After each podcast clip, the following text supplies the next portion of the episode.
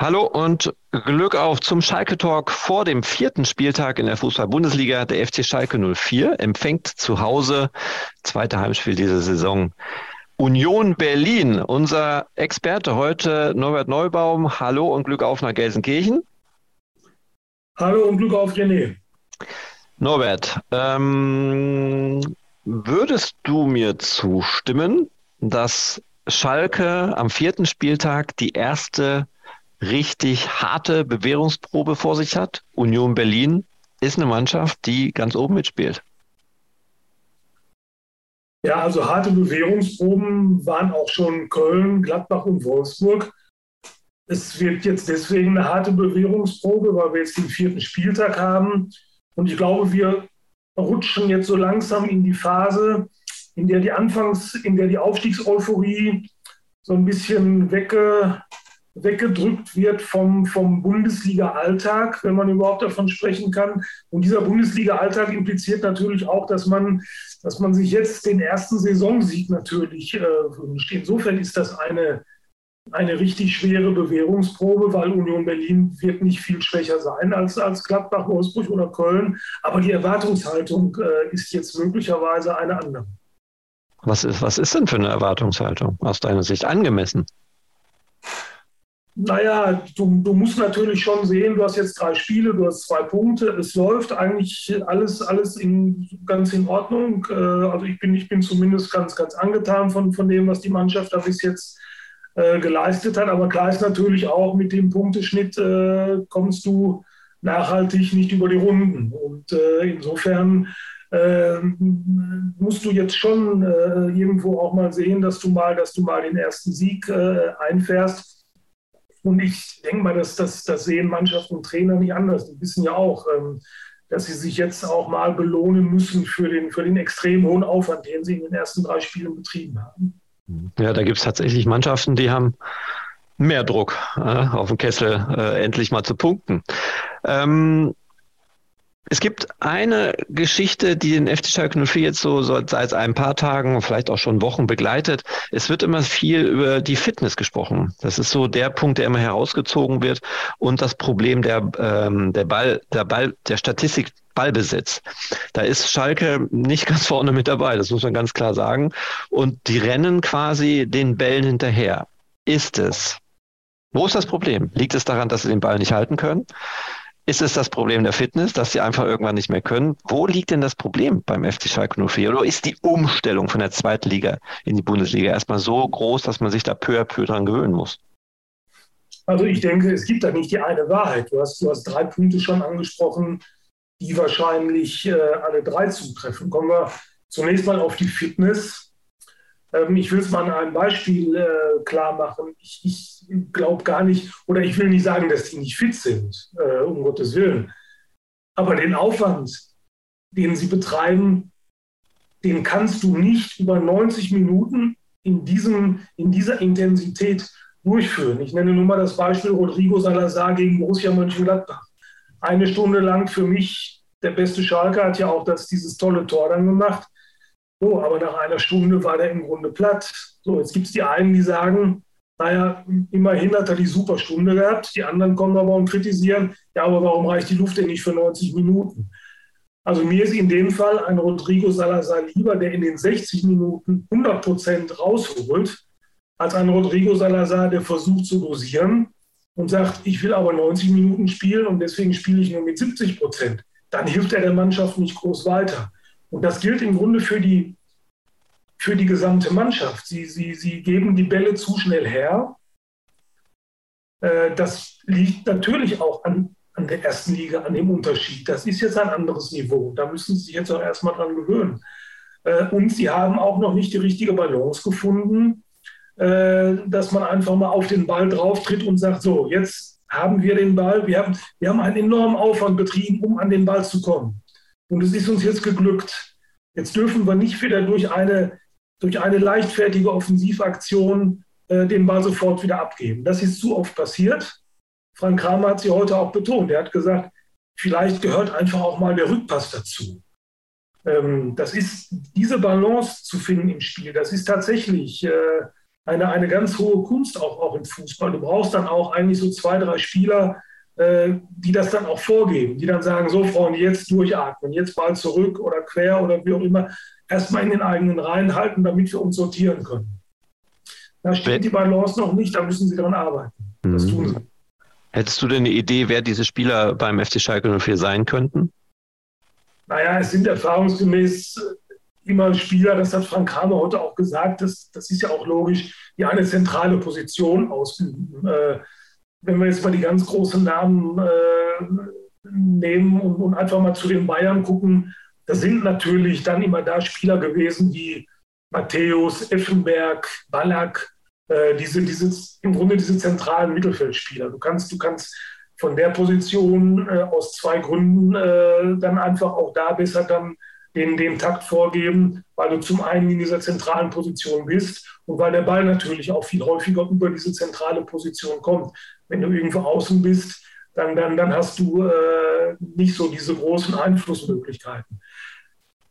Bei Schalke müssen sich diese, diese Führungsspieler äh, noch, noch, noch so ein bisschen herauskristallisieren. Wir haben da auf diesen Positionen haben wir, haben wir einen Alex Kral, wir haben einen Danny Latza, wir haben einen Tom Kraus. Ähm, die machen ihre Sache in dieser Saison alle bislang gar nicht schlecht, aber die haben natürlich im Moment auch noch so ein bisschen mit sich selbst zu tun. Die müssen ja auch erstmal selber ihre, selber ihre Rolle finden, müssen erstmal nachhaltig jetzt äh, Bundesliga-Niveau auch wieder zeigen. Rodrigo Salazar klammer ich da so ein bisschen aus, weil den, den, den mögen wir ja dafür, dass er den Blick eigentlich sofort nach vorne dann, äh, gerichtet hat. Und so, so einen muss er ja auch haben, der im Grunde dann sofort sofort sagt, so, Freunde, jetzt wieder Power. Aber du musst natürlich auch einen haben, der ihn einfängt.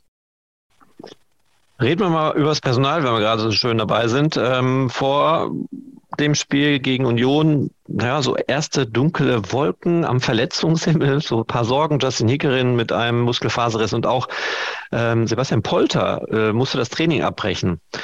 Da gibt es aber zum Glück Entwarnung, ne? Ja, wir sollten auch Tobias Mohr nicht vergessen. Der hat ja einen Magen-Darm-Infekt mhm. und äh, Sidi Sané zählt zu den, zu den Verletzten. Also, also Hekerin und Sidi Sané äh, stünden äh, selbst am Samstag selbst dann nicht zur Verfügung, wenn, wenn sie äh, äh, einen, einen Kaderplatz in Aussicht hätten. Äh, Tobias Mohr ist laut Frank Kramer äh, insoweit wieder genesen, als dass, äh, ich zitiere jetzt Frank Kramer, es ist alles das raus, äh, was halt raus wollte und es ist jetzt aber auch das wieder alles drin, was, was ihn dann äh, am Samstag äh, zumindest für einen Kaderplatz äh, in Frage kommen lässt. Und Sebastian Polter hat seine Trainingsblessur laut Frank Kramer offenbar überwunden und Frank Kramer geht davon aus, dass Sebastian Polter am Samstag auch äh, zumindest einsatzbereit ist. Ja, was tippst du denn? Wer, also ist ja immer wieder eine spannende Frage ne, im Sturm. Simon Terodde, klar, steht aber irgendwie unter Druck, das Gefühl. Und auch wenn alle sagen, nein, der steht nicht unter Druck, ich spüre das. Er will das erste Tor machen und ich glaube, wir hatten ja die gleiche Situation, kannst du dich erinnern, mit Sicherheit kannst du dich erinnern, als endlich dieser doofe Rekord gefallen ist wann fällt dieses blöde Tor zum äh, alleinigen Tore-Rekord? Das hatte auch gedauert. Ne? Da war eine Phase, wo der Simon ein bisschen Druck hatte. Und das, diese Phase ist jetzt wieder da, glaube ich. Ja, nat natürlich, jeder, jeder steht ja da irgendwo unter Druck und natürlich steht er auch irgendwo besonders zumindest im Blickpunkt und damit auch ja dann irgendwo unter Druck weil wir natürlich alle von ihm erwarten, dass er derjenige ist, muss man ganz salopp zu formulieren, der Schalke zum Klassenerhalt schießt. Und wir kennen Simon Terodde, der ist verdammt ehrgeizig, der will natürlich auch Tore machen. Und ähm, wir dürfen aber jetzt auch nicht so früh jetzt schon, schon dieses, diese ganzen Szenarien äh, äh aufbauen. Also wir, wir haben jetzt gerade mal zwei Bundesligaspiele, in denen Simon Terodde von Anfang an dabei war. In Köln ist er ja nur in den letzten zwei oder drei Minuten eingewechselt worden. Das muss also aus der Wertung rausfallen. So. Und er hatte da in Wolfsburg sicherlich nicht seine besten, äh, nicht die besten Minuten in seinem Fußballerleben mit den beiden verschossenen Elfmeter. Elfmetern, das weiß er selbst, das lag auch an ihm. Ähm, aber für mich ist er am Samstag trotzdem, trotzdem gesetzt. Ähm, Und äh, ich vermute, dass äh, das Kramer da gar nicht so viel ändern wird, dass er, dass er äh, Marius Bülter wieder um die Rolle rum, rumkreiseln lassen wird. Dominik Drexler ist jetzt wieder ein Kandidat für die, ein Kandidat für die Startelf. Seine Rotsperre ist hier abgelaufen. Ich konnte mir vorstellen, dass Drexler ins, in die Mannschaft rückt und dass man vielleicht versucht, dadurch Rodrigo Salazar wieder so ein bisschen mehr zentral im Mittelfeld zu positionieren, weil ich denke, dass äh, Schalke ähm, oder dass, dass das Schalke gut tut. Ich möchte noch eine Sache zu dem Elfmeter sagen, das liegt mir auf dem Herzen, weil das ist mir in der ganzen Diskussion auch zu kurz gekommen. Äh, Terodde hat ja den Elfmeter auch selber rausgeholt. Und zwar in einer Situation, in der ich nicht glaube, dass das vielen Schalker Spielern gelungen wäre oder dass die überhaupt noch mal versucht hätten, so nach dem Ball zu stochern, nach dem eigentlich schon aussichtslosen Ball, wie es Terodde getan und dann dadurch das Foul auch provoziert hat. Ähm, also insofern, äh, du weißt, ich bin einfach äh, ein großer Terodde-Fan. Ich mag den. Ich finde, er hat das auch in der zweiten Liga hervorragend gemacht. Ich bin davon überzeugt, er wird auch in der ersten Liga seine Tore machen. Dass es keine 30 werden und dass er nicht in jedem Spiel 400, 500-prozentige Chancen hat. Äh, darauf muss man sich einstellen und jeder, der was anderes erwartet, ähm, der hat da, glaube ich, so ein kleines bisschen den Blick für die Realitäten verloren. Ich habe am Dienstag, ne, war das medienöffentliche Training, ähm, ja, die Fans befragt und hatte dann das Glück, dass Papa Terode auch beim Training war. Er wollte aber nicht vor der Kamera, wollte auch nichts zu sagen, aber er hatte schon so anklingen lassen, dass das schon Thema ist beim Simon. Ne? Der hat sich schon erstmal über die zwölf Meter richtig geärgert. Und ähm, der Papa deutete so an und sagte, naja, das spielt schon eine Rolle, so ein bisschen mit endlich das Tor in der Bundesliga. Ja, ja. ja. Also das fand ich schon stark, wie er da auch. Ja. Keiner, keiner außer Simon wird das besser einschätzen können als, als, als sein Vater. Ich hatte am hatte Anfang der Woche mit Klaus Fischer darüber gesprochen. Hm. Ähm, wir werden auch einen Gastkommentar am, am, Freitag oder Samstag zu dem Thema nochmal haben von ihm, wo er sagt, ja, klar will er sein Tor machen. Und ich vermute mal in Wolfsburg, also ich zitiere jetzt Klaus Fischer, ich vermute mal in Wolfsburg hat er eben die Chance gesehen. Das ist jetzt die Gelegenheit, die beste Gelegenheit, jetzt dieses, dieses Tor zu machen äh, und hat sich dadurch fürchterlich unter Druck gesetzt. Denn äh, eins ist sich auch klar, Simon Terodde kann, kann bessere Elfmeter schießen als die. die. Die waren ja beide von einer gleich schlechten Qualität. Und ja. natürlich wurmt ihn das. das. Das ist doch ganz klar. Der ist, der ist verdammt ehrgeizig. Dann hat er auch noch an dem Tag äh, eine Einladung ins, ins äh, aktuelle Sportstudio und äh, ihm ist natürlich klar, das, das, wird nur eine Nebenrolle spielen, aber das kommt dann noch dazu, dass er natürlich an dem Abend äh, ständig auf diese Szene angesprochen wird und dass die auch noch ein paar Mal gezeigt wird. Äh, und zwar, das sind dann ja Bilder, die er wahrscheinlich äh, gar nicht mehr sehen möchte, aber er kann sich nicht dagegen wehren. Mhm. Lass uns nochmal kurz zurück zu Berlin kommen. Union ähm, noch ohne Niederlage, sieben Punkte auf dem Konto. Ähm, was macht die denn so stark? Also ein Oliver Runert, ja, der ist ja auch, ne, war ja auch mal hier auf Schalke tätig, der macht da sehr gute Arbeit. Ähm, ist das ein Grund, warum Union so gut aufgestellt ist, weil Oliver Runert da sein Werkeln vorantreibt? Ja, ich denke zumindest hat er einen, einen großen Anteil äh, daran, wenn du dir, wenn du dir die Kader von, von Union Berlin mal anschaust. Die haben, glaube ich, in dieser Saison haben die 13 Abgänge und 10 Zugänge oder umgekehrt. Äh, auf jeden Fall auch einen, einen riesigen Umbruch erneut. Aber du merkst denen, du merkst denen das äh, kaum an. Äh, du hast denen auch nicht angemerkt, als Max Kruse weggegangen ist. Die haben ihn, glaube ich, dann, die haben ein, zwei Wochen gebraucht, um sich wieder ein bisschen zu sammeln, aber dann waren die sofort wieder voll da.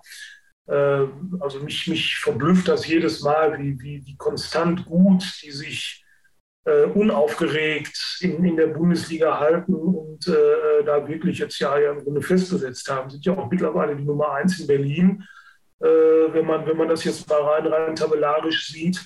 Ich glaube, unabhängig von Oliver Runert ist einfach da das große Stichwort Kontinuität. Oliver Runert ist ein paar Jahre schon da. Äh, der Trainer Urs Fischer ist auch ein paar Jahre schon da und vergleicht das dann mal alleine mit, äh, mit den Positionswechseln äh, auf Schalke, die es, die äh, an diesen Stellen gegeben hat. Und dann hast du schon mal einen, einen Grund, warum, warum das bei Union so, so hervorragend läuft. Mhm. Die letzten drei Spiele des FC Schalke 04 gegen Union in der Bundesliga, dreimal unentschieden. Ähm, man hat gesagt, in Wolfsburg wäre ein Unentschieden toll. Auch gegen Gladbach könnte man, ne? Aber kann man jetzt auch noch sagen, oder ein Unentschieden ist okay gegen Union? Oder muss man wirklich naja, sagen, nee, komm, Dreier? Da sind, da sind wir jetzt wieder bei der, im Grunde bei dem Ausgangspunkt. Im Übrigen war, ich will aber jetzt nicht schwarz malen, ähm, ist, auch, ist auch eigentlich ein blöder Vergleich, aber war, war nun mal so, das erste Heimspiel in der Abstiegssaison, ähm, in dem man dann, oder dass man nicht verloren hat, das war dann auch Union Berlin, glaube ich, das war auch ein Unentschieden. Mhm. Ähm, am Samstag hängt das vom Spielverlauf ab. Ich glaube, wenn du, wenn wir, wenn wir hier ein tolles Spiel sehen, rauf und runter und du spielst am Ende 2-2, wie es gegen Gladbach war, ähm, dann wirst du erstmal an dem Samstag nach Hause gehen und sagen, okay, wir haben, wir haben ein tolles Bundesligaspiel gesehen. Wenn du aber dann auf die Tabelle guckst, dann wirst du dir dann irgendwann spätestens Anfang der Woche, wenn dann auch, auch andere Vereine dann ja auch punkten und wenn, wenn du dann merkst, mit, mit äh, nach vier Spielen hast du immer noch keinen Sieg, dann wirst du sagen, naja, so langsam äh, müsste jetzt aber kommen. Und natürlich ist Union Berlin jetzt die Kategorie, wo man einfach aus, aus, aus, aus traditionellem Schalker Selbstbewusstsein ja im Grunde sagt, Heimspiel gegen Union, naja, das, das solltest du jetzt aber gewinnen. Mhm. Wenn ich mal auf die Tabelle schaue, Mannschaften, die noch kein Spiel gewonnen haben, boah, das ist die Hälfte über, na, ab Platz 11, ne? Ja. Das ist Wahnsinn. Also da sind schon, schon einige Mannschaften, die punkten müssen. Leipzig, Leverkusen, ne? gerade die haben ja den Anspruch, ja. oben mitzustehen. Aber da, aber da, da geht man natürlich davon aus, dass die irgendwann mal die Kurve kriegen. Mhm. Also Schalke sollte sich da schon langfristig lieber an den Mannschaften orientieren, von denen man davon ausgehen kann, dass, äh, dass, äh, dass sie irgendwie mit Schalke um den Klassenerhalt kämpfen. Insofern gibt es ja sogar einige Leute, die gesagt haben, äh, ob der, ob der Jubel über den Bremer Sieg am äh, vergangenen Samstag in Dortmund, ob der aus Schalker Sicht äh, nicht vielleicht sogar ein bisschen zu, zu früh kam. Mhm. Union gehört nicht dazu, definitiv nicht. Die steigen, äh, spielen nicht um den äh, Klassenerhalt. Ähm, da bin ich mir relativ sicher. Norbert, ähm, über Transfers wollen wir gar nicht reden, weil das Transferfenster wird immer kleiner und da gibt es ja jeden Tag immer jetzt neue äh, Diskussionen und neue Informationen. Wir warten einfach damit, ne, weil wir können irgendwie, es ist immer das Gleiche. Ne? Es gibt nichts Neues, was Arid betrifft.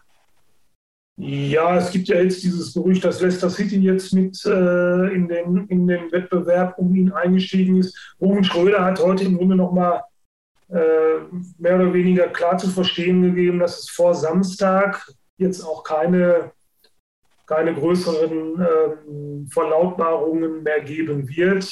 Einfach mhm. auch, weil man die, weil man die Konzentration aufs Spiel nicht stören wird. Und er sagt aber, wir sind gut vorbereitet. Also ich bin nach wie vor davon überzeugt, man wird für Arid einen Abnehmer finden. Und ähm, weil du, du, siehst ja insgesamt, was da jetzt alles gerade so, gerade so in Bewegung kommt. Und da wäre es ja fast